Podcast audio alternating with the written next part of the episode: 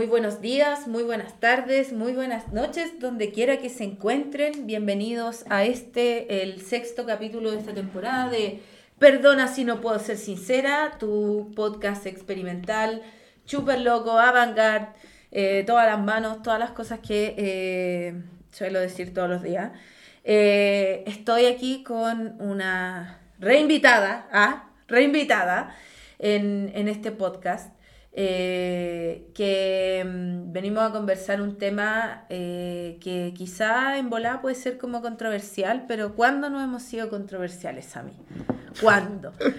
¿Cuándo no hemos sido controversiales respecto a nuestra forma de ver el mundo, a nuestra forma de pensar las cosas? Oye, Hermes Miguel, córtala. Estamos aquí con Hermes Miguel, mi gato que eh, parece que necesita mucha atención y hoy día quiere salir en el podcast. Así que vamos a dejarlo ahí que maulle. Pobrecito. Eh, mientras lo estoy torturando para que no me rompa las plantas. Hola Hermes Miguel, saludos a todos. Salam aleikum, aleikum salam. Shivalva. Bueno, espero que se encuentren en el horario en que estén conectándose acá desde la Matrix en la que habitamos, eh, protagonizando en vivo y en directo Sobrevive Niña. Así que muchas gracias por la invitación, Consu. Eh, sí, habíamos estado juntos acá parloteando charlatanerías. Así que nada, feliz de nuevo estar esparciendo estos conocimientos que le causan tanta alergia a la parte de la comunidad Muggle. Un saludo a todos los científicos que están escuchando este espacio y especialmente a los científicos que no creen en las mancias y que eh, secretamente se meten a escuchar las cosas o secretamente se meten a eh, leer mis libros de astrología porque yo sé que tú tienes mi libro corazón, aunque no lo quieras reconocer. bueno, igualmente, qué bueno que tocaste ese tema, porque no, no había tenido la oportunidad de hacer esta devolución en algún medio de expresión. Em, solamente puntualizar que a nivel histórico, lo primero que existieron fue la sacralidad descubierta a través de las plantas de poder y lo que también podemos llamar en una época más medieval la brujería o la gente que tenía que ver con aquelarres o que tenía que ver con misticismo y de ahí parten en realidad las ciencias que tiene que ver con el apetito del ser humano por entender. Eh, para cuando hacen estos discursos musulmánicos de odio, de quema de brujas, recuerden que vienen todas de la alquimia. No hay otra, no hay otra situación. Sin alquimia no hay ciencia. Antes de la alquimia no había universidad, chi, mamor, y te mando a leer con mucho gusto si tú dices que estaba Y la weá era de los curas, y los curas eran los que hacían todas las weas, weón, metidos en sus monasterios culiados y, weón, tenían a la gente culiada, weón, creyendo que tenían que pagar por su salvación. Sí, la, la, la, la, la historia de la religión es una mierda también. Eso no lo vamos a negar y aquí ninguna de las dos. Y debemos recordar que. Sí, obvio. Debemos recordar que el conocimiento es poder y que eso lo pueden buscar en referencia, porque no necesariamente todas las personas que nos dedicamos al esoterismo la chancheamos y estamos charlataneando todo el rato, hay bases y podemos hablar que los mando a todos maravillosamente, a pueden ver la historia de la locura o pueden ver la historia de la sexualidad en los libros de Foucault, un gran filósofo para los que... Pelado funado, pero igual, eh, si estamos en el mundo de la funa, así que a quien no le han funado que tire la primera piedra. Así que el que se quiera educar, hija, ahí están las posibilidades. Bueno, sí, yo igual tengo varios libros del pelado funado y me pasa que mm, así como ese pelado funado, yo no puedo abandonar a Michael Jackson. Claro, porque... No, no, no puedo, es parte de mi, es parte de mi ADN, weón. Amo a Michael Jackson. Onda, weón, Michael Jackson es como en su creación. La luz oscura, la luz fatua. Sí, weón, es como un referente con tu madre cuando salió bailando, weón, el Thriller. no, weón. Y la, ¿cómo cuando se llama salió, eh, weón, haciendo Bad. Y cuando salió haciendo, weón, onda loco, eh, Don't Stop Till You Get Enough. Onda, weón, ese weón lo produjo Quincy Jones. Sí. Onda, weón, ese culiado es un weón así como en la bola ya, pero bueno, no vamos a hablar Pero aparte, de no, pero es súper importante lo que mencionaste, porque vamos a hablar sobre películas y apocalipsis, y lo que tú estás mencionando tiene que ver con el poder de los medios de comunicación para generar tendencias, influenciar en tu vida y en tu forma de ver la realidad, porque ahora los huevones pueden estar funados, pero cuando yo nací el que estaba moviendo la coneja en todos los canales era Michael Jackson, Sí. ¿me entendí? Entonces esa fue la información que mi cerebro reptiliano pequeñito, recién llegado a este plano, absorbió de base. Por ende, aunque yo no lo quiera y esté funado, se me mueve la patita igual cuando escucho Billie Jean. ¿Cachai? Entonces es una cosa que uno no puede Es un evitarla. condicionamiento. Es un condicionamiento a nivel Pavlov, si esto es puro condicionamiento de principio a fin. Sí. Mira, yo voy a partir leyendo un meme que tenemos abierto que dice, yo y mi amiga Mamut en la tundra siberiana del 3022, todas, me me imagino que tuneadas, porque dice tundeadas, celebrando el día de la desextinción. Y sale un mamut con aros y como... Un mamut, girl. dice como Yes Queen. Y tiene como uñas. El mamut está customizado como la que salía en la casa de los dibujos, la ocha morocha. Y sale una chica cyborg. Una chica cyborg que está tatuada y que tiene el pelo, tiene el hocico pintado y dice, podrá volverse a extinguir tu especie. Claro, en una cordillera y sale con un pelo de nivel Cleo- Cleopatra. Sí, onda, weón, creo que es momento de que hablemos del apocalipsis, pues, weón. Hablemos del apocalipsis y con el Sami hicimos la tarea de eh, ver muchas películas sobre el apocalipsis eh, para poder conversar sobre esto, eh, porque como verán con nuestra primera reflexión, y si no conocen al Sami, eh, se están perdiendo la mitad de su vida, el Sami es tarotista, es psicólogo, es periodista, eh, es exorcista, Y mocatriz, no lo olviden, mocatriz. Y para los que quieran pueden encontrarme en en el programa más patético que trabajé, La Wincha de TVN, porque también hice stand-up. ¡Ella! Oye, no, ¿qué, cuál, partamos con la idea. ¿Cuál fue la primera película apocalíptica que tú recuerdas haber visto? eh, Armagedón. Armagedón, es que amiga noventera, tú estás ahí. Sí, yo soy de- Qué bueno que tenemos esta distancia histórica, entonces podemos abarcar más películas entre medio. Weón, sí. eh, en los, eh, puta, yo era chica en TV igual, ¿cachai? Ya, súper. Eh, entonces, como que vi esta, esta película en donde salía, que era acuático porque le ponían toda la el revuelo de que Liv Tyler, eh, la, la weona que salía en la película, ¿cachai? Que se estaba esperando a este otro weón. Al Ben Affleck, ¿no? al Ben Affleck que se iba a la luna. Sí, pues con el meteorito. Bruce Willis a matar Claro. el meteorito con un disparo. Claro, que Bruce Willis era el papá de la Liv De Tyler. Liv y la, Tyler, wea, la wea es que Stephen Tyler, el weón de Aerosmith, ese weón tuvo un hijo, o sea, tuvo a la Liv Tyler, pero nunca reconoció a la Liv Tyler. No, pues la reconoció en el tiempo de Claro. Crazy, cuando apareció con Claro. Alicia Silverstone. Cuando, claro, cuando ella creció. Sí. Entonces, eh, como que... Amiga cultura noventera, eh, me Sí. encanta. Ya mucho en TV acá, mucho en TV. Mucho, mucho. Entonces como que la weá tenía, tenía harta como harto revuelo porque en el video de la canción I don't wanna close my eyes. eyes", ya la weá sale el weón así como amando a la hija y la hija como esta escena culiada en donde pierde la señal con Bruce Willis Sí. sale Steven Tyler ahí así como ay la weá y como I love you daddy la weá La wea gringa de principio Sí, a fin. Así es como te bombardean el cerebro de que los gringos nos van a salvar, siendo que ellos tienen la pura zorra a nivel mundial. Oye, ese sentimiento épico culiado gringo, weón, que lo detesto, conchetumare, me ganas de tirarle piedra a los yankees culiados, weón, con todo respeto a la gente que vive en Estados Unidos, pero sorry, la cultura yankee es una mierda y es lo peor del mundo y si ustedes quieren vivir ahí, weón, ustedes, no es mi problema. Eh, pero weón, onda de verdad. No, yo recuerdo la primera cosa apocalíptica que yo vi en televisión abierta. Estamos hablando de aquí a la amiga que les conversa de los 80. Entonces estaba el Yo viejo. también soy de los 80, Sammy.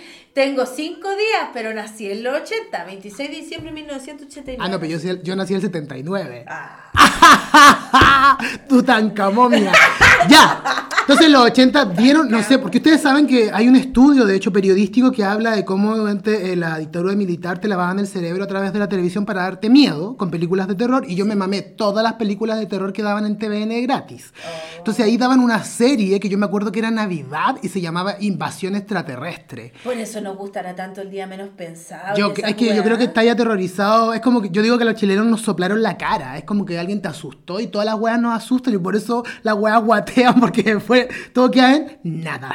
En nada. Y en la invasión extraterrestre, pleno Navidad, yo tenía como seis años, mostraban unos bichos que bajaban unas naves eh, y bajaban estos gallos y eran como todas las personas normales, pero cuando estaban escondidas se les corría el cuero de la cara, se les corría la epidermis y eran reptilianos que comían unos ratones blancos. Oh. Y hablaban sobre sexualidad entre especies y mil cosas. Y yo crecí con. Ese fue mi primer acercamiento al apocalipsis, que fue invasión extraterrestre. Ya, es que eh, ahí hay otro nivel, pues igual el, igual la distopía como... Da para todos lados. Como, tenéis como distopía 70 y distopía 80, ¿cachai? Que son, son como espacios distintos. Ya en los 80 tenéis como incorporado como esta weá de el, el, el viaje al espacio, ¿cachai? Claro. O como la, la carrera espacial como que ya está como incorporada y se puede hablar un poco de ella así como más abiertamente. Eh, pero en los 70 es como un terror existencial. Yo creo que es como una herencia de la crisis de los misiles. ¿Cachai? Claro, Como pero- esa, esa weá así como de que realmente todos los temas, porque yo mi, mi distopía favorita y mi, mi apocalipsis favorito es el del planeta de los simios del 79. Onda, es del 79, ¿cierto? A ver, espérate. Ya, esa a mí oficialmente con el... Es de el 68, estoy No, puro pues esta es súper antigua, amiga. de- Porque estaba ahí en la estrella era Charlton Heston, amiga. Sí, de Daniel Y ese weón andaba ahí en tapabarro. tiene un remake que salió, el protagonista era el, ¿cómo se llama este otro weón? El Matt Damon. El Mark Wahlberg, que la, Mark- que la hizo Tim el Burton. Tim, Tim Burton hizo la segunda distopía y después saltamos a la nueva distopía donde salía este gallo, el... Ay, el simio que hablaba. Sí, eh, que yo me acuerdo del malo, de Kova. sí. Cuando dice, Koba muere. eh, que yo fui a hacerla al cine. Entonces, cuando el, el mono habló, yo estaba con un amigo y digo, ¡Ah! ¡El mono habló! ¡El mono El habló! mono no hace- ¡Ah! ¡No habló! En la, en la película, en la primera, los monos no hablan. No, pues los monos no hablan. ¡Ah, ah, ah! ah! ¡Uga, uga! Lo que genera como un miedo que yo entiendo que es una herencia de la crisis de los misiles, ¿cachai? Como ese miedo culiado a que todo colapse, a que todo se vaya a la mierda y que todo onda como que devenga en nada.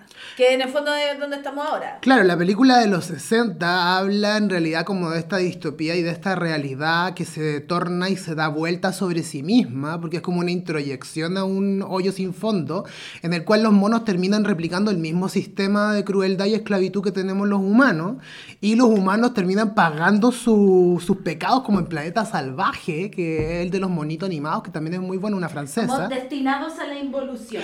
destinados a dispararnos en el pie de forma constante. Y claro, el momento culmine de esa película es cuando te muestran a una rubia supremacista blanca en un bikini apocalíptico junto a un mono y a un hombre rubio supremacista blanco en la Estatua de la Libertad, hecha pica rodeado de monos. Pero sabes que yo ahora que la veo con distancia, igual esa película es súper racista porque todos los monos son negros. Entonces ya no sé como cuál es el mensaje subliminal que te está mandando, que los negros van a apoderar del mundo. La verdad no lo sé, o lo siguen culpando como en algún momento se sostenía que eh, las Bueno, es capacidades que en esa intelectuales época- eran esa- inferiores. Esa, época igual también tenía... Todavía relativamente era contemporáneo la abolición y la persecución de gente de color sí, pues o raza recién estaban negra. empezando como a ser incorporados como Los derechos, los derechos humanos, eh, ahí recién estaban tomando como Yo, yo te- ritmo. Te, hago el contrapunto porque eh, yo este año me vi entera Mad Men y bueno, onda, yo tengo que decir Mad Men es mi serie favorita y me la voy a comprar. ¿Esa es la de la, de la oficina? Sí, que es la zorra, weón, así como primero Don Draper, puta, yo estoy enamorada de eh, John Hamm así desde hace mucho tiempo. Eh, y lo- es que lo encuentro el hombre más sexy del mundo, además que es como, weón, es como tiernito y se hace el rudo, entonces como que me gustan, me gusta ese tipo de hombre. Eh, eh, Paso aviso, eh, paso aviso. Paso aviso. Eh, puta, como John Hamm en Mad Men es, bueno, es ese personaje, es un tiernito que se hace el rudo, pero en los años 60, ¿cachai? Como, bueno, anda teniendo que representar como toda la vida, como eh, del suburbio y toda como esa expresión de perfección que tienen los boomers en los 60. eh, como haciéndose los hueones de que pudieron parar el mundo, onda, después de, puta, de la Segunda Guerra Mundial, ¿cachai? Claro. Y, y como, eh, es como súper cuático en un momento cuando ocurre la crisis de los misiles, cuando queda la caga con Kennedy, ¿cachai? Eh, que puta, que están pasando weas en el aire, ¿cachai?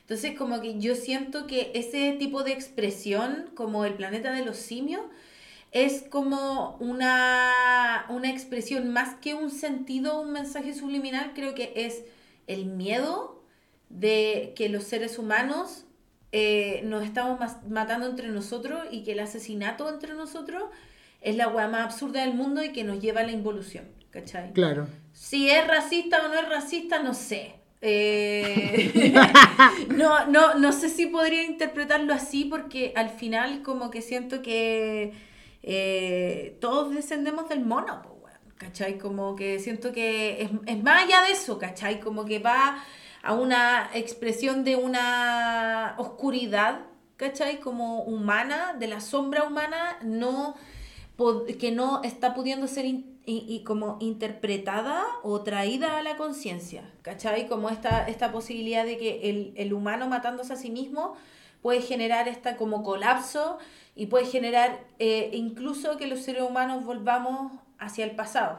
Pero es súper cuático porque en la segunda película, en la que hicieron como remake, en el primero no se entiende tanto el final, en el final como que quedáis como sorprendido, ¿cachai? Como que es como un Con la final- estatua. Claro, es un final como, como chocante, ¿cachai? Claro, como le dicen ahora, un final abierto. Claro, ¿cachai? Pero en, la- en el remake, el weón cuando llega llega a la playa y cacha que weón onda loco que está como ese pedazo de la Estatua de la Libertad, ¿cachai? Como que eh, es, eh, me parece más desconcertante todavía, ¿cachai? Porque como la película igual es como paralela, esa película es del 2001, ¿no? ¿Cuál? ¿La de los simios? La del remake de los simios. No me acuerdo, pero eso yo leí cuando estaba estudiando. Es- Sí, es como de es como relativamente de los 2000. Ya, ahí tenía el terror de las Torres Gemelas, ¿cachai? Y- Ujú. y, la imagen de la, de la Estatua de la Libertad como caía y todos los monos ahí es como... es No, pero en esa puntualmente te, te, ap- te aporto esta info, ahí no sale la Estatua de la Libertad. En esa puntualmente hay un juego con el tiempo, porque hablan que van hacia adelante, van hacia atrás y Mm. Sí. igual se pierde en el tiempo, porque eso habla la cibernética de la máquina, que es el perderse en el tiempo. Y aparece este hombre ya 8.0 de, la, de los 2000, eh, musculoso Mark Wahlberg, que su máxima actuación era salir con un calzoncillo, para Calvin Klein. Y aparece ahí y el final de esa película es como la versión de la Estatua de la Libertad, pero ahí te ponen la estatua de Benjamin Franklin como en el Congreso de Estados Unidos. Ah, razón. y se supone que el gallo viaja hacia el pasado y nuevamente se pierde en el tiempo y Benjamin Franklin tiene cabeza de mono y dice por haber conquistado a los humanos y había quedado la Fox nuevamente. Sí, y ahí queda la, queda la cagada así... Y, y en el fondo ahí Tim Burton fue peor porque te decía que no había cómo escapar de nuestra propia agresividad que culpamos a los pobres monos en realidad, porque yo creo Claro, que... nuestra parte mono. Claro, porque en la parte, yo creo que tiene que ver no con la parte mono, yo creo que tiene que ver con los niveles de profundidad que la gente se pone perversa por el poder, eh, porque estamos conscientes del poder y el poder lo chupa todo, entonces el tener poder es una situación como me dijo una, una persona muy sabia una vez, cualquiera que tenga poder nunca lo va a querer perder. Ni ceder. Ahí tienen ustedes sus series que les encanta ahora, que yo digo, el, el mundo está tan perdido hoy en día, que aman una serie donde toda la gente fornica entre familiares, se fornican a gente que está cangrenándose, eh, la de los... ¿Cuál, la de las la de los la de los Claro, la peor de todas las Kardashian. No la de los dragones ahora, la... Ah, la que hace dragón. The House of Dragon. Oh. También la vi, la vi entera. Pero tengo que ser mi crítica también. Eh, ahí también me llama la atención porque en el lenguaje psicológico por debajo, ¿qué te dice eso? Que te están llamando a relaciones incestuosas. eh, te están llamando a romper los límites porque, lo siento, pero en esta era de Cali todo te llama a, a romper los límites entre Sí, como los eh, valores y la eh, ética que claro, te enseñaron. rompe el tabú de la familia, la weá. Claro. O sea, como que... O sea, cógete a tu tío, siempre fue la mejor opción. Eso te quiero decir, cógete a tu tío, fue la mejor opción. Tu niñita Lolita que estás por ahí. No, después me decir que incito, igual, igual. incito a la libertinaje. No, recuerden, esto es para. Todas las, opi- las opiniones son de la exclusiva responsabilidad de quien las emite. Por supuesto, es mía, que está distorsionada, porque yo me dedico a la psicología fatality de torcer la realidad. Entonces, vamos, ¿qué película te sigue? Porque estamos desviándonos del tema de la Sí, extinción. no, pero yo creo que, yo creo que es bacán como eh, el, el motivo por el cual estáis basando como esta distopía. Porque tenéis ya la distopía del planeta de los simios y el apocalipsis del planeta de los simios es la destrucción de la humanidad por la humanidad, Sí. eh, por su agresividad. Pero yo quiero traer a la, a encima de la mesa a Mad Max. Quiero traer a Mad Max porque esa... eh, Pero la nueva, no la antigua. No, la antigua no es tan buena, la nueva es, weón, es una obra de arte. Es que la nueva es una obra de arte y eso si pueden verlo, fue arrasó con los premios de Hollywood cuando Es que es en los, en los Oscars y todas estaban fritas, todas esas, todas las yo me acuerdo que lo vi, estaba Alfonso Cuarón sentado a los primeros y yo me acuerdo que a todas se les caía la cara, la cara cuando ganó mejor eh, dirección de vestuario y ganó como mejor película y a todos se le caía la cara que había ganado Mad Max, que la pueden encontrar no eh, como cine y esto, así como tan profundo, pero es terriblemente profundo y es una obra de arte, yo la vi.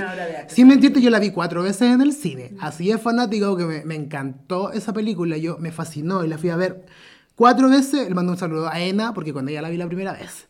Weón, yo también la he visto muchas veces y eh, es, es que, weón, onda, hacer una película con ese nivel de velocidad, ¿cachai? Y como con ese nivel de profundidad es súper cuático. Es súper cuático. Yo lo encuentro muy heavy y eh, ahí como que yo siento que Mad Max es, eh, junto con Blade Runner, son los candidatos a la distopía que va a ocurrir. Y en el punto medio podría ser Dune, pero en verdad no tenemos brujas como las Ben Gesserit que andan cuidando la... la- A menos que caiga un rayo misterioso de las tormentas solares y como te dicen en México que te pega un rayo te convierte en santa. Por favor, si cae una tormenta solar para que con la mía seamos santas ahora, por favor. la virgencita. La virgencita me habló, la virgen, la, vir- la virgen Sami Satami 666 me habló. No, me gusta, mira, Mad Max es una de mis favoritas, favorita, porque ahí aparte te muestra una, que los humanos volvimos a dejar la zorra. Dos, cuando te lo advierte el dueño del agua, que te dice no se vuelvan adictos al agua porque van a sufrir, y suelta la, la llave del agua y queda la Fox porque todos estaban peleando con el agua como droga. Imagínate las personas que tienen algún tipo de tema con las drogas, que te digan que el agua es una droga a la cual te debes desacostumbrar en un mundo apocalíptico cagado de calor.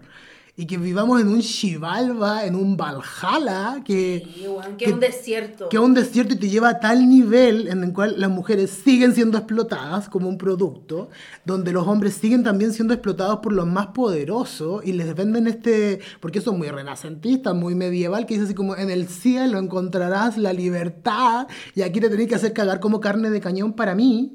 Entonces eh, yo la encuentro No, en una mujer poética, es violentamente... eh, hermosa. es, es que es cuático porque tiene elementos muy hermosos.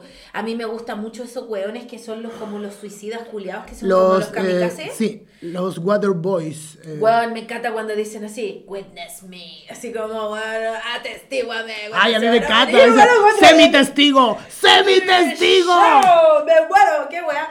Puta, eh, lo encuentro, eh, eh, tiene eh, imágenes muy poéticas, también las minas que están embarazadas o estas doncellas, ¿cachai? Que, que como que, que, que son hermosas, que tienen como todo este elemento como hermoso, Este en un mundo muy feo y en un mundo muy violento, como que tienen esa weá así. Es que en realidad es poético si lo ves porque es como en nuestra realidad, pues sí, en realidad es como el mundo de los filtros, de gente muy hermosa, de un mundo que se cae a pedazos por todos lados y tenés que adecuarte a la apocalipsis, tenés que adecuarte a la Matrix, como se está moviendo, porque la Matrix te está obligando de alguna forma a que tú te eh, alcoholices de tu propio filtro.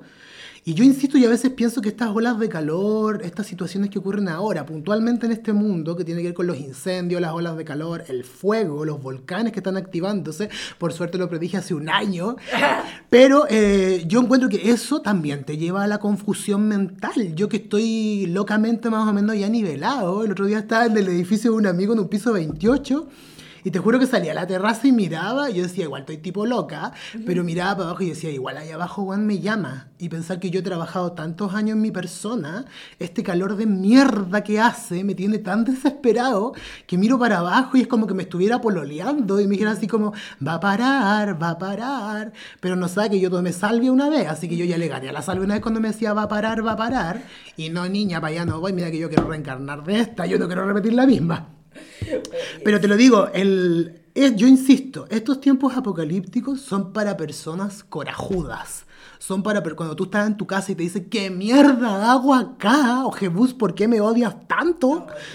Piensa que tú estás acá porque eres tan maravillosamente especial y eres un milagro en sí mismo, porque nadie entiende la perfección del mundo que habitamos, nadie entiende, y te lo estoy hablando que ni yo lo entiendo, nadie lo entiende, nadie, ni la gente experta, nadie sabe si realmente estamos habitando esta realidad o no, por ende el solo hecho de tener pseudo conciencia de algo te obliga a ser feliz y incluso yo no estoy romantizando nada, incluso en tu dolor, incluso en decir ya, odio la cagá, odio la vida, odio la mía, me veo como la wea, me tengo que meter a la ducha, inventarme un personaje, salir a la calle, pero incluso en ese performance, cuando salí a la calle está tu vecina, ya, Brian, entrate para adentro, para afuera, tú tienes que decir ya, la wea espantosa, pasé de acá seis meses a vivir en la isla que en México, pero la Matrix me quiere mostrar esto y yo tengo que aprender a ser humilde para aceptarlo porque yo elegí venir acá, yo elegí estar acá.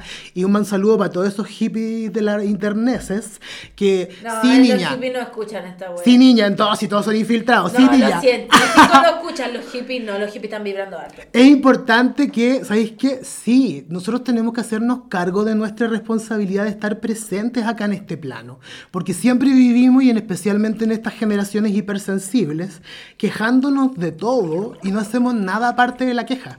Y yo creo que uno tiene que hacerse responsable ¿Sabéis qué, de su cagadero. ¿Sabéis qué, Sami? Yo estoy en un momento en el que el apocalipsis eh, me está eh, comiendo la cabeza. comiendo la cabeza, ¿por qué? Eh, por eso también quiero hablar de esto, porque le quiero decir a todos mis radioescuchas que... Ah, mis radioescuchas. eh, que puta... Cuando perdió el apruebo, yo sentí como que me hubieran pegado un combo en la cara. Y con todo lo que ha pasado con el proceso constituyente, entre comillas, que estamos teniendo ahora, esta democracia tutelada que estamos viviendo nuevamente, eh, siento que hubo como un quiebre en mi experiencia de sentido. Comunitaria también. Mm, No sé. Es que yo lo diferencio, En- porque- Es que yo ni siquiera sé si la comunidad en este momento es como lo más terrible. Lo mío tiene que ver con una pregunta como destinal, pero palpico. Porque ponte tú, Sí. en mis clases de astrología, ¿cachai? Y Yo le hago clase a los cabros y les muestro cartas astrales, pues, ¿cachai? Entonces, eh, como que todas las cartas que hice durante ese rato después, que progresivamente me fui deprimiendo hasta que eh, Sandra de Yankee vino a Chile, weón, y me trajo a la vida de nuevo con un conciertazo, weón. Claro, súbete gata, mueve los Sí. motores. Vamos, gatita, arriba, arriba, arriba, gatita. No, fue cuático. el Oye, pero mundo- es que El mundo cayéndose a pedazos. El mundo cayéndose a pedazos. Yo estaba en Daddy Yankee y vi así y dije, weón, se acaba de acabar mi adolescencia. Soy una adulta. ¡Acéptalo! ¡Acéptalo, mujer! ¡Estúpida! ¡No eres una niña! ¡Párate! ¡Sé digna, concha llorar, weona estúpida! Así, weón, onda loco. Daddy Yankee me sacó de la mierda, pero weón. Todas esas semanas que siguieron a la pérdida de la prueba, que les recuerdo, yo vivo acá en la Plaza de la Dignidad, prácticamente el patio de mi casa. Eh, este barrio fue bastante atacado por las lacrimógenas, por la violencia. eh, todos mis vecinos vivieron violencia. A mí casi me sacan la chucha los pacos. Eh, weón, onda, tuve que refugiar a mis vecinos durante las marchas, a mis amigos que venían a la plaza, los traía, les decía, weón, si les pasa cualquier weá, vengan para mi casa, ¿cachai? Como, onda, esta weá para mí, eh, y, y, y Newsflash, no pretendo irme de aquí, este lugar es mi hogar. Y, y, y mucha gente se ha ido a raíz del estallido social, no, yo me quedé porque yo considero que este lugar es mi hogar. Eh, Es que uno tiene que- uno tiene que vivir sus procesos individuales con sus Weón, hogares. mis abuelos llegaron acá a Chile, weón, a esta comuna, o sea, el día del pico, el estallido social no me va a sacar de acá. No. ¿Cachai?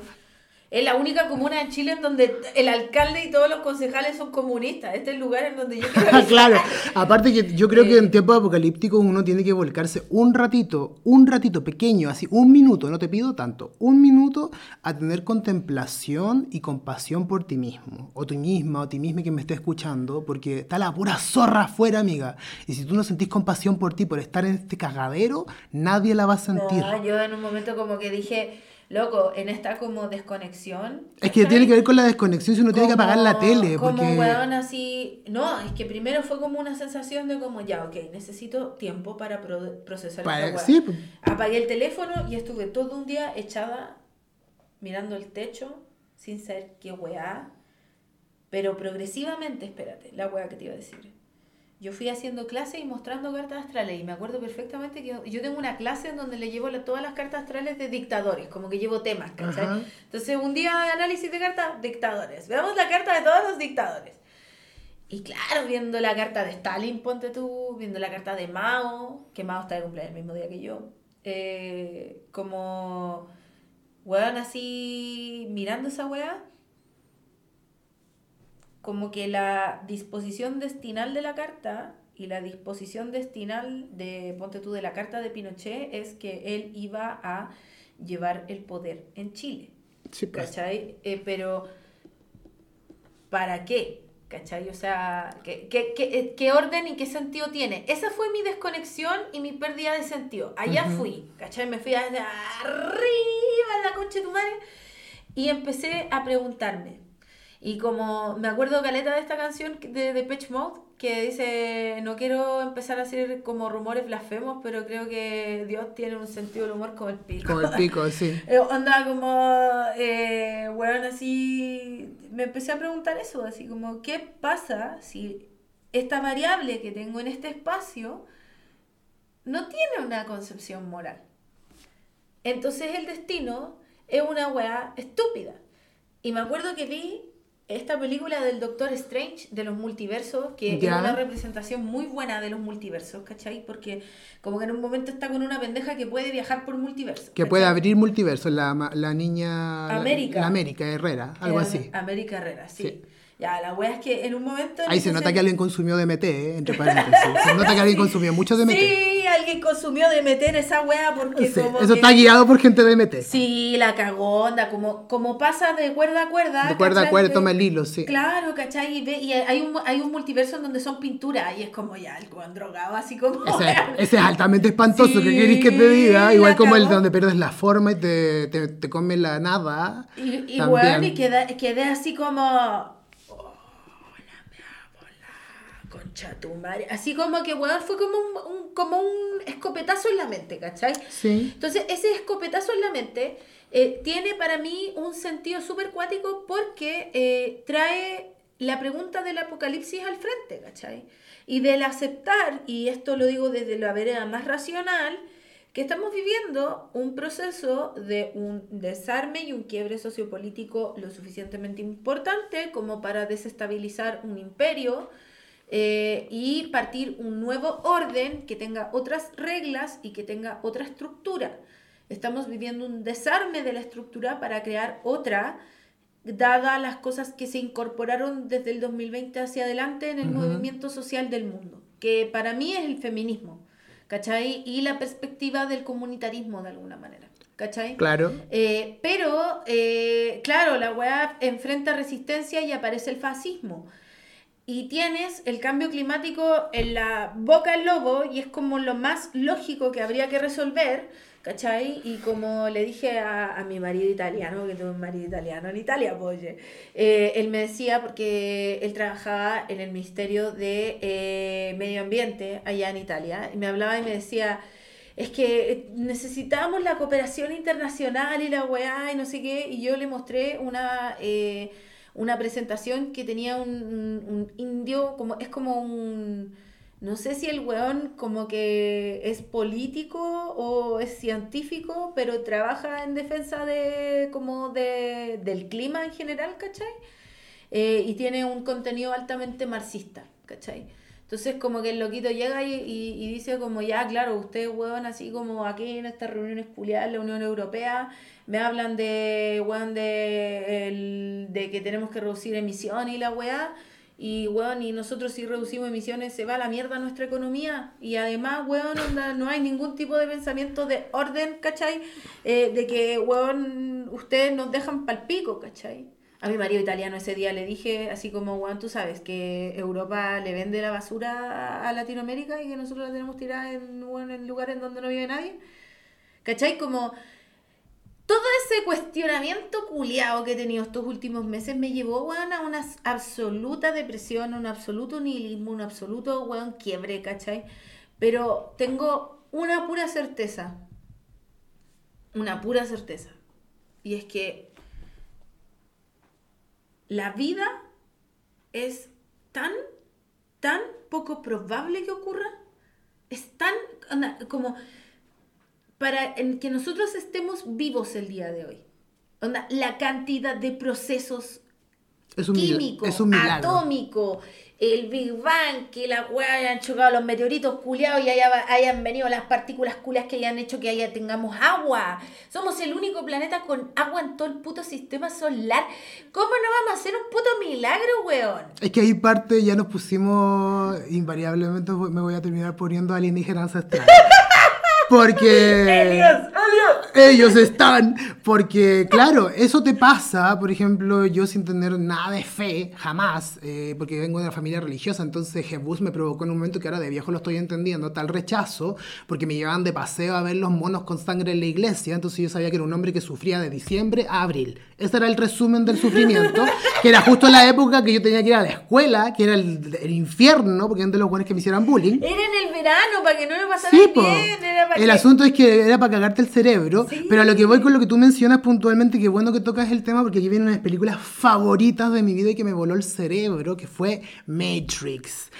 ¿Por qué? Porque aquí nos mete en un mundo, que ya lo hablaba yo en periodismo, yo estudié primero periodismo en Antofagasta, y ya hablábamos de ese mundo que existía únicamente en una proyección de nosotros mismos como masa energética.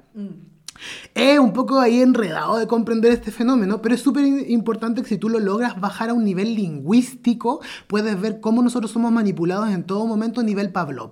Desde que tú naces, tú ya estás manipuladísimo porque la sociedad ya existe como tal. Por ende, tú vas a un ju- conjunto de reglas que te dicen juguemos al Monopoly de está quedando la zorra.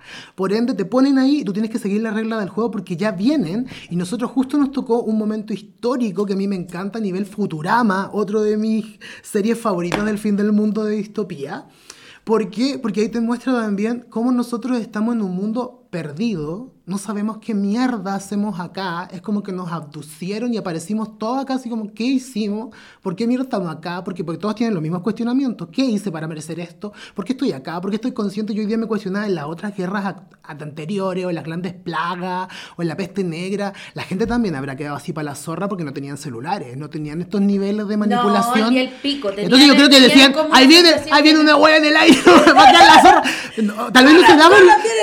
Claro, o tal vez decían, es Zeus, es Zeus. Y se acercaban, no tengo idea, pero nosotros vivimos hoy en día en una paranoia colectiva. Es que está que- demasiado registrada. que te la ven, sí, es que es una paranoia colectiva porque te la meten por internet. El otro día yo veía esos comerciales que decía, ¿hasta cuándo? Eh, ¿Cómo le dicen ahora? Eh, de- estás procrastinando. Y dije, esta weá, esta weá la inventaron hace como un año y medio porque antes nadie tenía puta idea que era procrastinar. Hija, por favor. O sea, te meten ideas en la cabeza de weas que estáis haciendo, tal como el otro. Ustedes que me escuchan en Spa- Spanglish.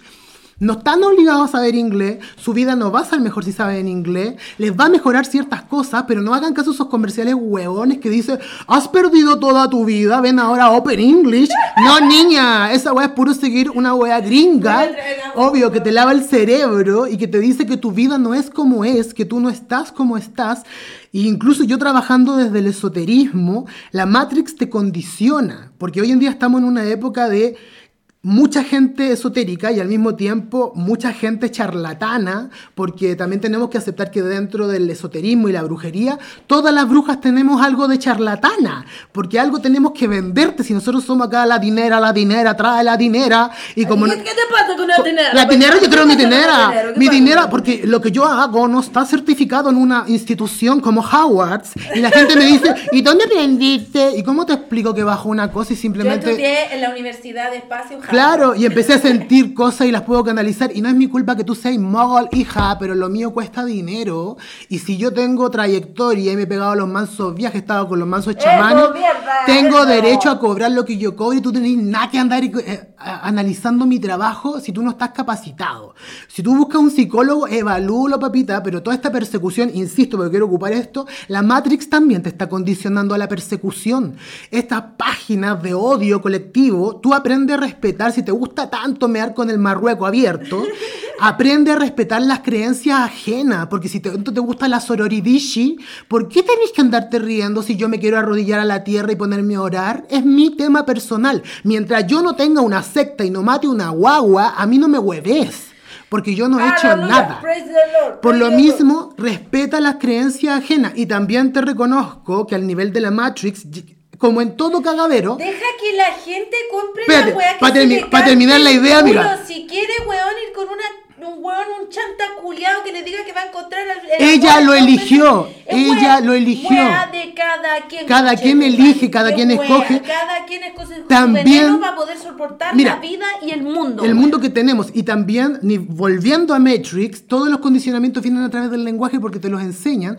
Pero en esta vida de iluminación, Los esta era de tanta gente esotérica, hay gente también que es charlatana. Lo acepto.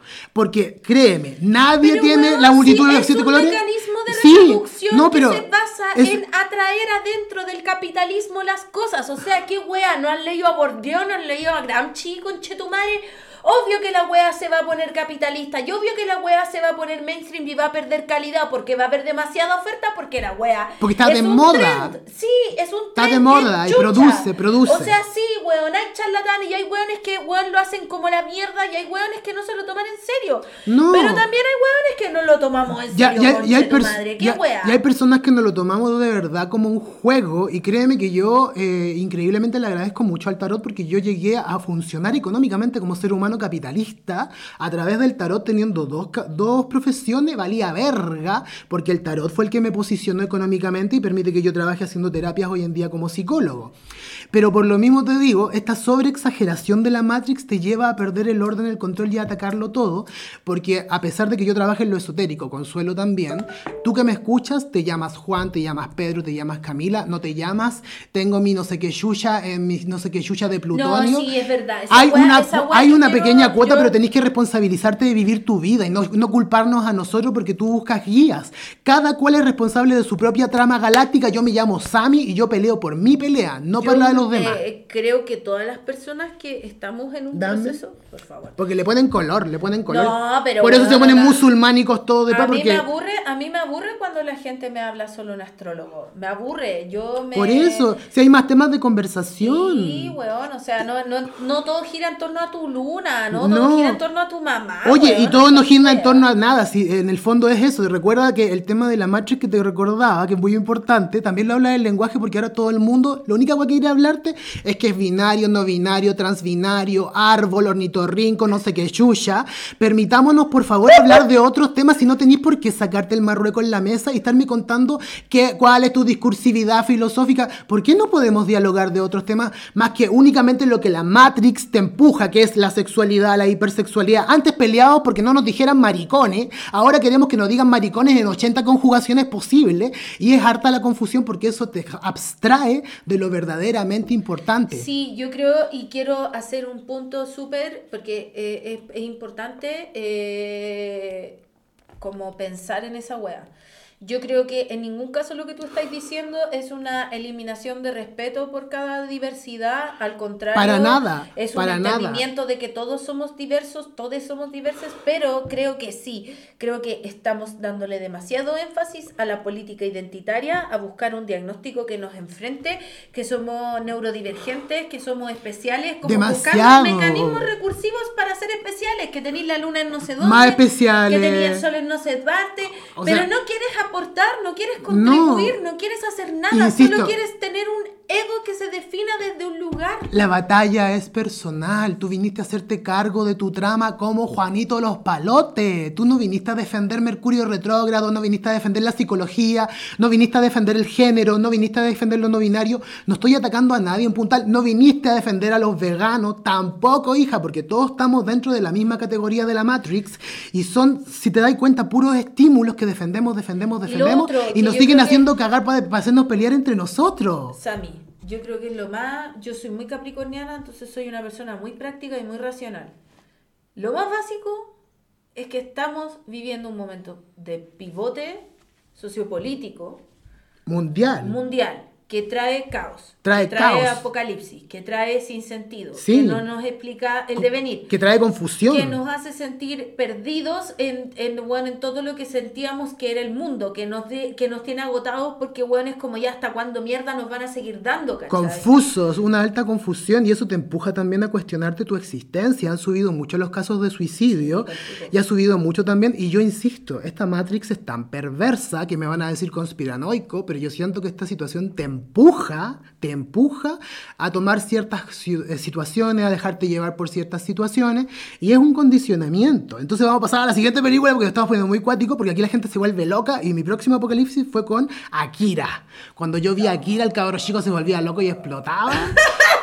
Ay, mierda, si me da la wea un día, porque yo me lo he cuestionado. Yo digo, si cuando yo era chico tuviera tenido una pistola, bueno, te juro que hubiera sido un bowling for Columbine en Chile, porque me hacían tanto bullying los weones, que de verdad yo decía, un día, si el demonio me Sí, hubiese igual lo poseído, pensé, igual lo el demonio pensé. hubiese poseído, yo hubiera disparado a todos lados, porque la gente está defendiendo su territorio. Y recuerda, no eres nada en particular, eres un pobre ser, un pobre pol- polvito que con Está- suerte se da cuenta de que está, existe. eh, eh, defendiendo su propia vida. Están todos exaltados para defender su vida. Claro, y están todos Y- como en una situación de supervivencia. Entonces, Sí. Yo como que decidí que yo, mi, mi, como que mis dos referentes en la vida son dos. la buena estúpida. mis dos referentes en la vida Así son el apocalipsis, Así absurdo. Absurdo. Pero acepta que absurda, po. Hay que aceptarse absurdo, porque No, insisto. ya, sí. No sabéis por qué, porque en psicología, que yo siempre lo discuto, a mí siempre me decían en la carrera el oposicionista. Y no, hija, no existe bueno y malo, no existe amor y ira, no existe, no tienen una carga negativa, simplemente es una emoción que tú debes aprender a canalizar, pero en la sociedad te enseñan a traumatizarte y decir, ¡ay, yo soy esto! No, niña, tú tenías un nombre, no soy una característica, es como un adje- adjetivo calificativo. Puedes conjugar todas tus características, no hay una sola weá. Callampa, callampa. ¿Sabéis qué? Yo de verdad, mira, mi- de- mis dos ídolos en la vida son The Dude, de, de Big Lebowski. Ah, ya, te The- apoyo The 100%. Dude, onda, se toma todo. mí- Me encanta, una vez un amigo. Me encanta que nunca se saca la chala. Weón, ni los lentes. No, ni los lentes. No, weón, el loco están en una. En, como en un. Están jugando bowling, onda, una weá súper importante. Y hay un weón que es como que van a tener como el campeonato de bowling, Sí, ¿cachai? pues ahí está con el Steve Buscemi y lo Sí. Julian Moore. Eh, sí, weón. Y la weá es que el, el loco, así sale un weón que se llama Jesús, que es un weón, es como un mexicano culiado con tres, así como Ilia Culiaki, ¿cachai? Ajá. Como con una ropa culiada y le ponen una canción así como. Qué buena- Le, le ponen una canción como española, así como weón, flamenco, así la weá. Y weón anda, el weón va y tira la bola y deja la cagada y los mira y les dice: Los voy a matar a los coches de madre, los voy a Sí, sí, me y se acuerdo. los voy a meter por el hoyo de la weá. Y el, the dude lo mira y le pone las manos así, así como en la, en la cabeza. y Estaba echado para atrás. Sí, le dice así como, well, that's like your opinion, man. Así como, weón, eso es tu opinión, hermano. Así como, weón, esa es como...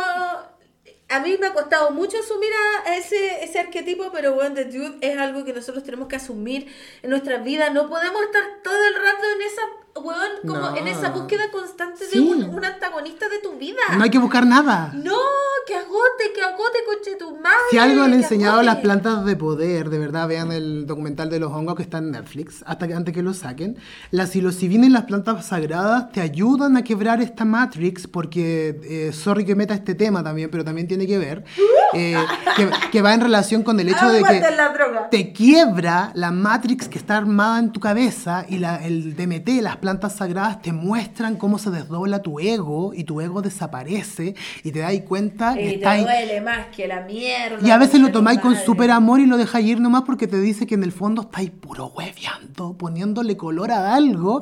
Y en el fondo es tan absurdo que lo importante es que te enfoques en ti, en tu propio equilibrio y paz. Porque este mundo está desarrollado para cagarte la cabeza. Yo insisto, soy conspiranoico con la internet porque existí antes de internet.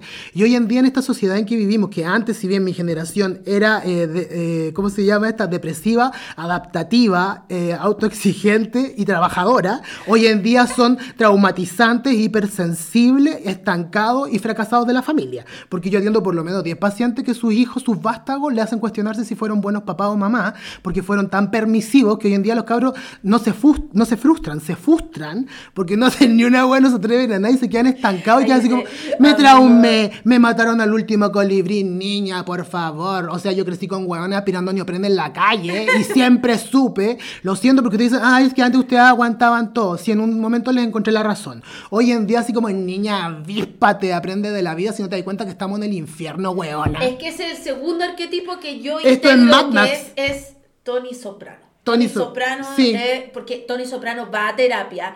Sí, se hace responsable. Se hace cargo, se, se va a terapia. Me encanta la consuelo porque Tony Soprano va a terapia, lo defiende, terapia. lo defiende porque es su, es amigo, lo defiende. Le saca la concha de tu madre, weón. A los weones, A todos pero los weones. él va a terapia, sí. Sí, pero él va a terapia, él se terapea. Es que él trata ser- de ser un buen marido, trata de ser un buen padre, trata de ser un buen amigo, trata de ser una buena familia. Y trata de aportar a su comunidad siendo un mafioso culiado, sí, weón, Sí. y que le saca la chucha a todo el mundo, ok. Pero el weón trata de contribuir. Eso se trata, weón. Como, weón, deja de mirarte el pico, weón. Deja de mirarte la punta del pico. Deja de mirarte el ombligo y deja de pensar que, weón, anda tu problema y tu tristeza es la única que existe en el mundo. No, compasión, Weón, loco. basta, compasión, si estamos todos, estamos chao. todos acá. Estamos todos cagando todas, todos cagándonos de calor, cagándonos de frío, cagándonos de miedo. Ya no sabéis qué cagate van a tirar en las mascarillas, ya no sabéis qué gas culiado va a salir en cualquier momento, ya no sabéis si el pollo va a salir con dos cuellos. reculiado de la No. constitución, weón, con la Jimena Rincón poniéndole corazones a la weá de firma en vez de puntos en la IE. Eso, ¿Qué hoy, es psicológicamente, eso? habla de una, Una cosa perra terrible. de mierda es una concha de su madre. ¿Me entiendes? Entonces es importante que tú asumas, porque ya que estamos hablando de porque yo creo que tú eh, eh, ofendes a la Laura que yo la adoro, con esa otra que tiene como una- un tupé en la cabeza. Que la agarra, que la agarra. que la lleven a peinar esa mujer, por favor, ese peinado horroroso, más triste que la propia política, te lo juro. Bueno, pero lo importante es que estamos en la Matrix, en el Apocalipsis, y vamos a llegar al punto de Duna. Que Duna, ya, Duna ya nos pusimos existenciales, así, pero ya ni... No, calmado, calmado. Yo voy a recitar porque yo tengo el libro de Muy Duna la bien. casa, Yo soy fanática de esa weá.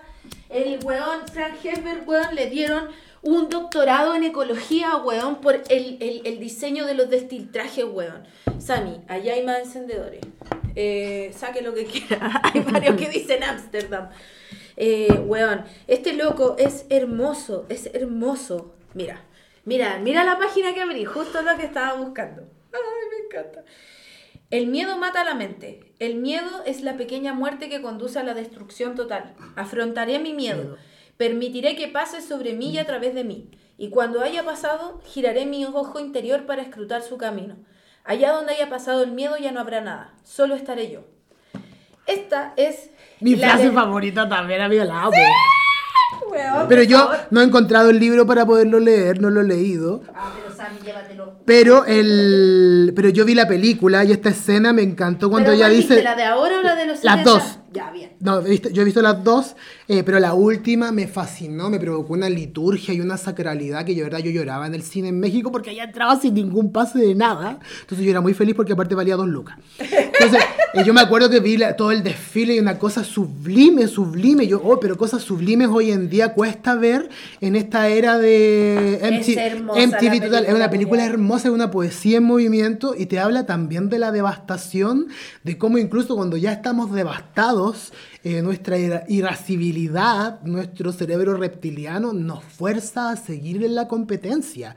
Si esto tiene que ver la competencia de qué weón gobierna al otro, qué persona tiene el control por sobre los otros, y lo hemos visto claramente, porque hasta la masa en Chile se ha manifestado en nuestra matrix particular de condicionamientos, que no quería cambio, que no le gusta el Chile nuevo, y todos los que estamos en la burbuja fue así como, "Puc, vuelve a tu realidad, perrita. Aquí está en la salitrera y no te has ido de acá. Aquí estamos en una colonia, asúmelo. Pero también yo me desdoblo al nivel de decir, ya, ¿por qué yo quise nacer en este hoyo del infierno? ¿Qué tengo que aprender del hoyo del infierno? Porque yo insisto que uno viene acá a ser consciente de uno mismo, no de ir a huevear, a estar invadiendo la vida de los demás, obsesionarse con los demás, obsesionarse con la consuelo, conmigo, si es Scorpio, Piscis, Tarot, no sé qué, el vida, el pasado, el presente, mis vidas pasadas, el Feng Shui, todas las weas Es que inventan. eso- Ahora hasta se solean el ano, por favor. No sé si habéis visto eh, esta miniserie que hicieron unos amigos míos que eh, se llaman Pliegue, que se llama Paradojas del Nihilismo. No. Que ellos hablan de que en el fondo todo este movimiento New Age y todo este movimiento como espiritual vibra alto, lo que hace en el fondo es crear una una ilusión nihilista. ¿cachai? Que te saca de la realidad, que te saca de la hora y que te pone en una ficción para que no enfrentes la realidad, para que no te hagas cargo de la caga que está en la realidad, ¿cachai? Entonces te pone como cuestionamientos y, y aquí voy a traer otro meme. Es que te lleva Voy a la- leer otro meme que subí esta semana porque de verdad que weón este meme me encantó. Mira, sale aquí eh, un dinosaurio que dice, este mundo nos Ah, sí, lo vi. Pertenece". Es cierto, los dinosaurios son los reyes de este planeta. Eso lo dice un weón como Schwarzenegger. Claro, y sale como un ser de luz, así como el capitán Astarchera. Un pleiadiano. Un pleiadiano, ¿eh? Hijo mío, no falles, tú fuiste hecho para alcanzar la grandeza. Tienes razón, debo luchar. este weón matando al dinosaurio, ¿cachai? Como, weón, onda, eh, hay tanto engrupimiento espiritual en esa weá, así como de, de, de sentir que, que weón, onda, que eres un enviado del cosmos, así como una semilla estelar, No, un amiga, niño de no, luz, un no. we- el weón más feliz, y es como, no entienden que esa weá es la cultura gringa yankee que nos metieron en la cabeza lavada. En la industria Weón, McDonald's de- sí. del... La otra vez me preguntaba la Rufinelli qué opináis de la Ana Marhamatih Mishima Tumahama, te amo, me amo, te amo, electromagneto. Yo le decía, como toda saturación del sistema, ella es nuestro reggaetón espiritual. ¿Cachai? Porque todo sistema se satura. No, todo llega a la, Ella- todo, ella- ella todo se- llega al multiverso paralelo y ahí se puede meter cualquier demonio, hija, porque todo se puede canalizar si nosotros somos energía y agua. No lo digo yo, lo dicen los japoneses, que son más antiguos. El agua conduce energía. ¿Qué creen que está vibracionando alrededor de nosotros? Y si no creen, busquen la capacidad de poder explorar el mundo de MT, eh, porque eso te va a abrir tu mente si tú eres un adulto con conciencia y tienes a alguien que te acompañe y lo haces a conciencia en un salto de fe, te vas a dar cuenta que esta realidad está ahí de alguna forma aferrándote a tu televisor, a tu auto, a tu celular último, HP, no sé qué, eh, y estás puro hueveando en el fondo, porque tu, vida es mucho más fundamental que eso. E insisto, para haber querido reencarnar en esta Matrix, eh, en este samsara, hay que ser bien corajudo y he conocido últimamente muchos bebecitos nivel Mad Max nuevamente eh, que eh, vienen, son budas reencarnados y yo he leído el libro de los muertos, del- el libro para muertos tibetanos, de la vida y la muerte. Y ahí te explican que la- hoy en día la gente que nace, nace con plena conciencia de que viene a equilibrar la energía de este plano y los niños nacen como viejos chicos. Entonces si uno no se pone más humilde... Son todos mani delgados. Claro, yo no sé cómo si. Sí, son manos de caballero. Todos Sí. tienen manos de gente elegante. Eh, yo he visto muchas guaguas y todos. No, yo digo Manny Delgado de, de Modern Family, el, el pendejo ese que... Así, así muy consciente, pero me refiero también que en su estilización de los bebés, yo he visto bebés muy gráciles, así como no toscos, y también habla de cierta evolución. Sí. Entonces es importante, insisto, centrarse en esta realidad. Si tú podéis pololear con todos los conocimientos, con todas las ideas, pero no que volvamos, nos pongamos Orwell y que alguien tenga el control absoluto de ti. Si te das cuenta, son las cámaras. Las cámaras están ahí vigilando toda esta hueá todo el rato. Y desde que partieron las cámaras, nosotros empezamos a funcionar como el planeta de los simios controlados. Yo creo que es el momento de que hablemos de la última distopía, que esta no es una película, es una serie, porque yo creo que es importante y si no la has visto, vela porque... eh, ¿Cuál? El cuento de la criada.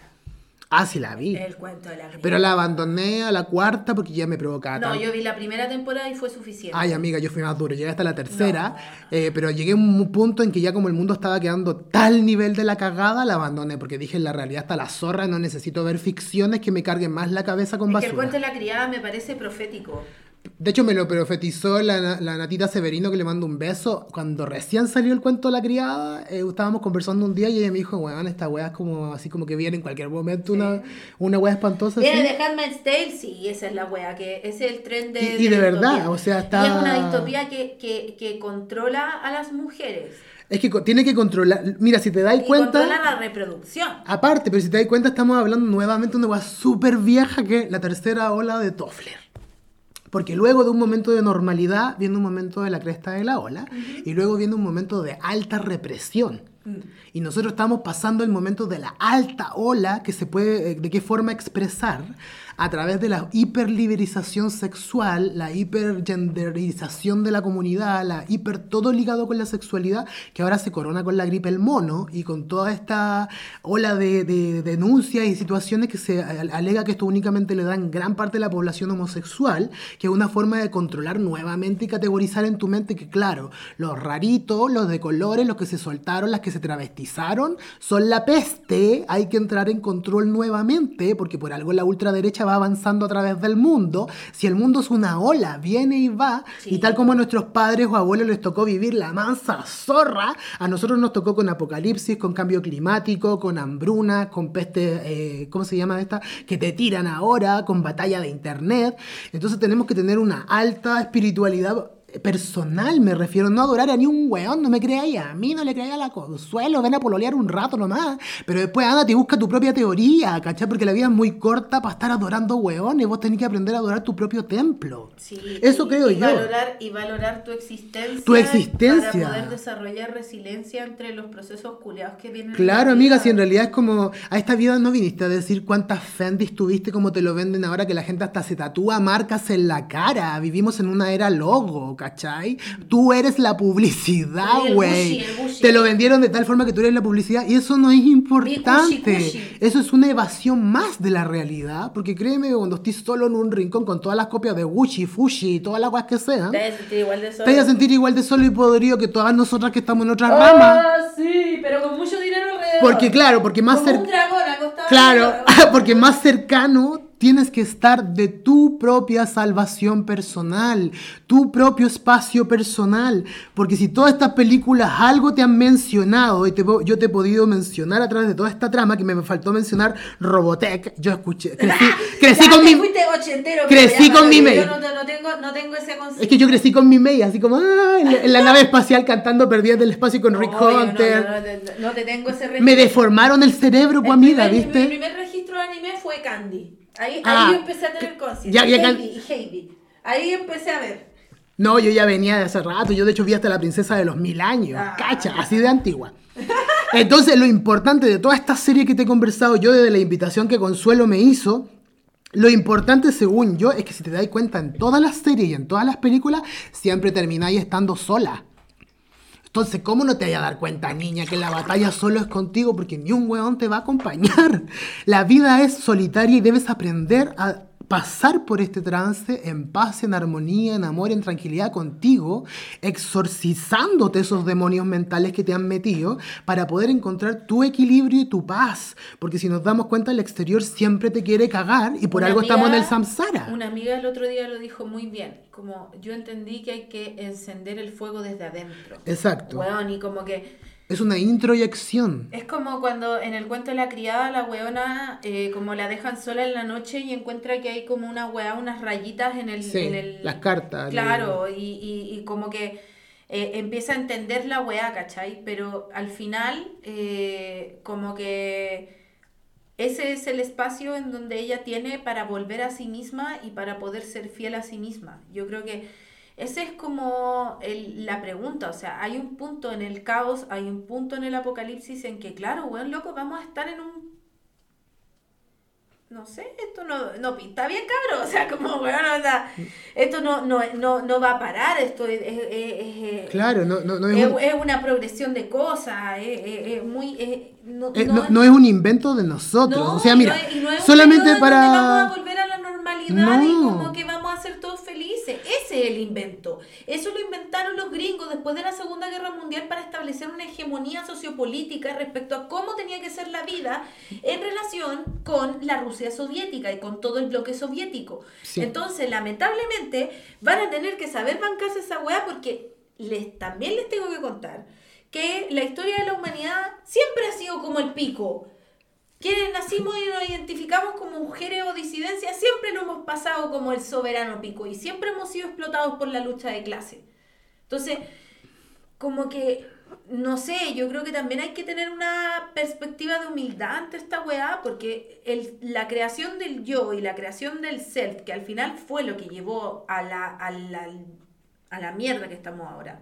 Yo creo que el exceso de la racionalidad y la desconexión. Es que el exceso de todo. Nosotros somos, los humanos somos muy buenos para irnos en el exceso de inmediato y comernos nosotros mismos en el ansia, así weón, silencio un ratito, todos hagamos silencio un ratito de verdad, no, no, podemos ser tan atronadores y no es que yo me haga la víctima en este momento ni Gandhi ni una hueva, créanme que convivo con mi propio ruido, convivo con mi propio ruido si yo vengo de la psicología fatality porque yo me he tenido que aprender a tomar a mi, mi misma bestia. Entonces, vivir en esta realidad implica cierta melancolía, implica cierto peso, cierto cuestionamiento y si todo te condiciona a eso, créeme que la batalla tiene que ser contigo empoderándote. Yo me acordaba del cuento de la criada que yo tengo que llegar hasta la tercera, que para mí el momento de claridad de ella fue cuando ella retorna sabiendo que es el infierno por salvar al bebé y retorna otra vez. Y ahí tú que así como dije, ahí me tiritaba la mano consuelo, te juro, y decía así como, este mundo es tan espantoso que huele tanto a la realidad que nosotros habitamos. Puede ser que mis privilegios sean diferentes a los tuyos, pero en el fondo estamos, estamos todos pegados a una cosa que nos tiene solidificados. vamos todos a... Vamos todos juntos de la mano. Al caos y a la, a la, a la mierda. Pero también creo que en ese momento, cuando ocurra el caos real, una, mi caos va hacia la migración forzada, hacia la escasez alimentaria, eh, hacia el colapso del Estado-Nación. Eh, el Estado eh, habitacional, la, producción de alimentos. Hay, hay, una definición económica a través de corporaciones que son feudos gigantes, que son Facebook, Instagram, TikTok, eh, Twitter, ¿cachai? Y eh, que, hueón, onda loco, que estos hueones eh, experimenten con los seres humanos para poder encontrar una forma en la que el ser humano pueda perfeccionarse, puedan perfeccionar tecnología para irse y mandarse a cambiar a otro planeta, porque este planeta ya cago. ¿Cachai? Como que ese, ese es como mi, mi volá. Millonario haciéndose búnkers para poder sobrevivir. Apoderándose eh, de allá atrás de la Patagonia, de los centros del agua. agarrándose el lugar que el mejor lugar El lugar más cómodo para el apocalipsis. Entonces tampoco es eh, para que no sea una locura esto como faltó eso con la consola. La próxima prometo que lo traigo, unos sombreros de aluminio, porque estamos locos total. Pero eh, dentro de esto, si tú no tomas conciencia de cómo te condiciona Netflix, YouTube, las películas, Hollywood, la música, como todo de condiciona si no estáis bailando hasta el suelo, perreando el hueso, porque tú querija, te ponen un cierto condicionamiento, porque analiza la música y cómo funciona en su historia, en su historia. son evidentes, Entonces, si tú te metías a máquina del infierno, yo no tengo TikTok, no puedo, no, no puedo, de hecho, como que... Es que yo convivo súper poco, subo una cosa y arranco, entonces no veo nada. No, eh... no, hay, hay, como... Es que yo no entiendo esto de subir el meneito, el meneito para todos lados. Eh... Hay, hay, hay fenómenos súper heavy, porque como que siento que hay dos weas muy cuáticas que provocaron las redes.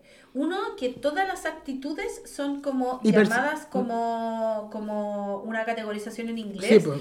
y existen trastornos para toda la wea. Ayer vi en, un reel de, de, Instagram una buena que decía el síndrome del niño hiper regalado, que era el niño que recibía demasiados regalos para la Navidad. Y es como, eh, hola.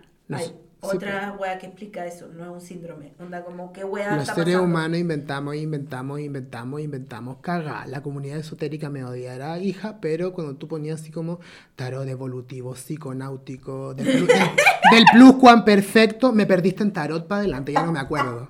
Ya no me acuerdo, hija, no. Ese es tu enfoque, dale O color. sea, y como da- yo dale- lo canalicé. pero así como- Yo lo, yo lo recibí, recibí De hecho, que- ahora, to- ahora todas están canalizando, me parece súper bien porque el mundo despierte, pero también tengan un, un punto de vista de decir, soy sujeto, objeto de la acción y estoy dando jugo, hija.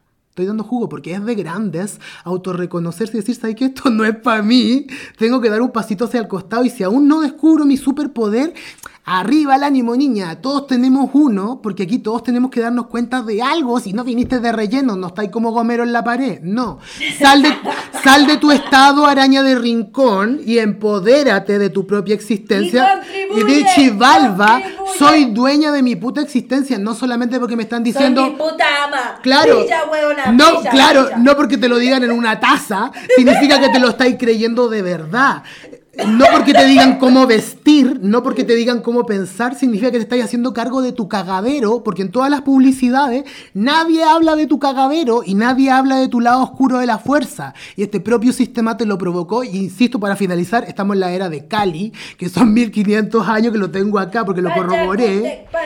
Y es un, es un periodo que dura 432 mil años. Nosotros estamos en la era de Cali que tiene que ver con el chantaje, tiene que ver con el engaño, con los falsos profetas y con la caída del imperio. Afírmate los calzones porque te lo avisamos. Luego, recuerde, cuando uno le achunta, nadie se acuerda. Pero cuando uno se equivoca, todos están ahí como filisteos para sacar el dedo y decirte, no le achuntaste. Tú no estás jugando con el destino y nosotros Trata de vivir tampoco. en paz con esta weá y no tener sentido de nada. Trata No. de hacerlo. Hay un equilibrio culiado que Respira. es súper difícil de llevar, pero sí, Sí. la vida es así. Amiga, Esta es la respira, vida que vaya a tener respira, durante respira, los próximos respira, 50 años. si respira, es que- respira, Eh, respira. Ante eso. todo, respira, respira, respira, respira, respira. Nada es tan importante, nada porque es tan nada es tan trascendente, ni lo que esté quedando la pura zorra afuera, dentro Y de que todo. vengan los emisarios pleyadianos de la No. para decirte que estáis en una época de evolución de conciencia. Arráncate, arráncate. ¿Y qué? Estáis en una época de evolución de conciencia que terminó Arráncate, así, así, arráncate. así. Lo Ya, que te tocó acepta. ahora está con las nubes así, con el cielo rojo, con el sol medio rojo furioso, Ay, sí, el sol de ayer. Buena, estuvo brígido. Fue así Yo- como, ¡oh! Yo salí a comprar y vi así como, eh, la, como que las rejas de mi casa. Sí, las vi, foto, que weón, estaba así, rojo, así, oh. sí. Y veo el sol así y se veía así todo Mad Y dije, oh, conche tu madre, Sí. llegó la era de Acuario, mierda, llegó la era de Acuario. Esta es la era de Acuario, hermano. Esta Esto está pasando, esto está pasando, aterriza ahora, aterriza aquí, siente compasión por ti, no te burles de los demás y tampoco te pongas hipersensible, porque mira, no podemos protegernos tanto si la vida nos trata cachetadas. Uno a veces tiene que ser una perra culiá. Y no te hagáis la Lamentablemente, no, a veces uno tiene que ser así como uno A tiene que ser hay una que perra culiá. Sí, porque el mismo mundo te lo provocó. ¿Cómo alguien que me hizo bullying a mí me va a decir que yo soy violento si el mismo me condicionó a que yo fuese de esa manera? tanta rabia que Claro, y yo me tengo que dar cuenta de mí mismo ahora y autoterapiarme. Y todo el mundo tiene que hacer lo mismo. Si esto no es que yo me saque el marrueco y le esté diciendo cómo es la vida. Y por favor no te pongáis a pontificar. Hazte consciente de ti. cosas, No. sin Yo- la weá, aquí yo no me creo- Nadie sabe ni una weá. Nadie sabe ni una guay, yo no me creo el papa para nada, te estoy contando mi experiencia y mi experiencia funcionó así. Cuando renuncié a creerle a los weones y empecé a creer en lo que yo quiero, para dónde voy, qué es lo que yo quiero hacer, funcionó. Antes no. Oye, Oh, Alexa, ya. silencio. Alexa nos interrumpe y dice que fin a la transmisión, llegaron los Anunnaki. Acá me acaban de avisar que están una invasión alienígena. Oye, ayer vi, ayer vi el día de la independencia también. Para cerrar, veo así. Wiggy, wiggy, wiggy, el, No, weón. el así, Will Smith. Will Smith estaba ahí así y, y weón, el, el momento en el que están como van a matar a los ovnis fue muy estúpido, porque cachai que estaba este weón que sale en Gasparín, ese weón que es como Remino, que se le muere a la señora. En las dos películas, en el Día de la Independencia y en Gasparín. La mamá de la, el, el papá de la Cristina Ricci. Un weón así como de pelito corto, me- medio guapito. Ya, el weón hacía de presidente de los Estados Unidos. Ah, el Bill Pullman. Ya, sí, no, sabe, no sé cómo se llama, pero El es presidente de Estados ya. Unidos, es su mejor papel. Ya, presidente de sí, Estados ese Unidos. weón, ya, la weá es que se le muere la señora y está con la hija y él es súper buen papá y es Let's kill those bastards, motherfucker, la weá así, Sí, full po. gringo, ¿cachai? Y la es que están, eh, bueno, el presidente de Estados Unidos arriba de como de una nave tratando de matar esa nave. Con culiada. el Will Smith, porque se tiran. Sí, po. sí. Y, y está, y hay un huevón que eh, andaba como arriba de un avión que llega al final y tenía que tirar un misil y justo la nave espacial estaba abriendo así el hocico como para culeárselo a todos ¿cachai? Y bueno, y onda y el loco dice, bueno, ahora míranos, ahí la, la, la chichita con la que te vaya a curar con Chetumar y la weá la agarra y explota. Y la, toda la nave explota. Fue una weá impresionante. Sí, pues ahí está la, Porque- eh, Jeff Goldblum, que es lo mejor de la película. El de la mosca me encanta. Jeff Goldblum sale ahí. Weón, onda, sí, sí tenía pedazo de cast. La wea tenía esa mina que se parece a la Elizabeth Taylor también, onda, estaba en la película. Eh, y weón, Sí. onda, como loco, así como. Ay, porque no menciónalo también, que junto con esta que estáis contando ahora del Día de la Independencia, por el otro lado tenemos Invasión de Tim Burton, que eso igual te hace reír un poco respecto a que este mundo culiado es absurdo. Absurdo. Entonces tenéis que asumir que también todo el drama tiene su cuota de absurdez. Yo creo que eh, voy a cerrar este capítulo del podcast eh, invitándolos a que lean Dune. Si no han leído Dune, por favor, leanlo. El primer libro, weón, lo van a disfrutar más que la chucha. Y segundo, les quiero recomendar que lean a Kurt Vonnegut, un escritor eh, eh, inglés, iba a decir un escritor gringo, eh, que él era como hijo de alemanes y eh, le tocó en la Segunda Guerra Mundial luchar por Estados Unidos y le tocó vivir un bombardeo en Dresde en adentro de un matadero. Entonces el weón escribe una novela como de ciencia ficción absurdísima y ridícula respecto a ese bombardeo y se llama. Matadero 5. Así que si quieren leerse ese libro sobre el absurdo de el apocalipsis, eh, háganlo. Eh, y weón, puta que lo he pasado bien, weón. Tengo que hacer clases, si no seguiría hablando. Eh, Sammy, El apocalipsis da para mucho. Sí, quiero agradecerte porque, weón, esto ha sido muy bueno. Tenemos que hacer, weón, onda más análisis de películas con algún tema en especial. Y la espiritualidad siempre en el, en el tronco. Muchas gracias por venir y te quiero mucho, amigo. Ay, muchas gracias por la invitación, la pasé muy bien. A, a mí me encanta hablar de películas, así que esta invitación me encantó. Y bueno, recuerda que si la psicología normal no te acomoda, yo soy Sammy Valdés, Psicología Fatality. Yo, Te yo soy un exorcista emocional y me dedico en mi escuela del fracaso y para inútiles de la familia. Eh, si tú te manejáis con esos temas, yo soy tu adecuado. Te espero, mami, en samitarot.vol 3, porque ya me han funado dos porque son unos envidiosos. chao, chao. Cuídense mucho.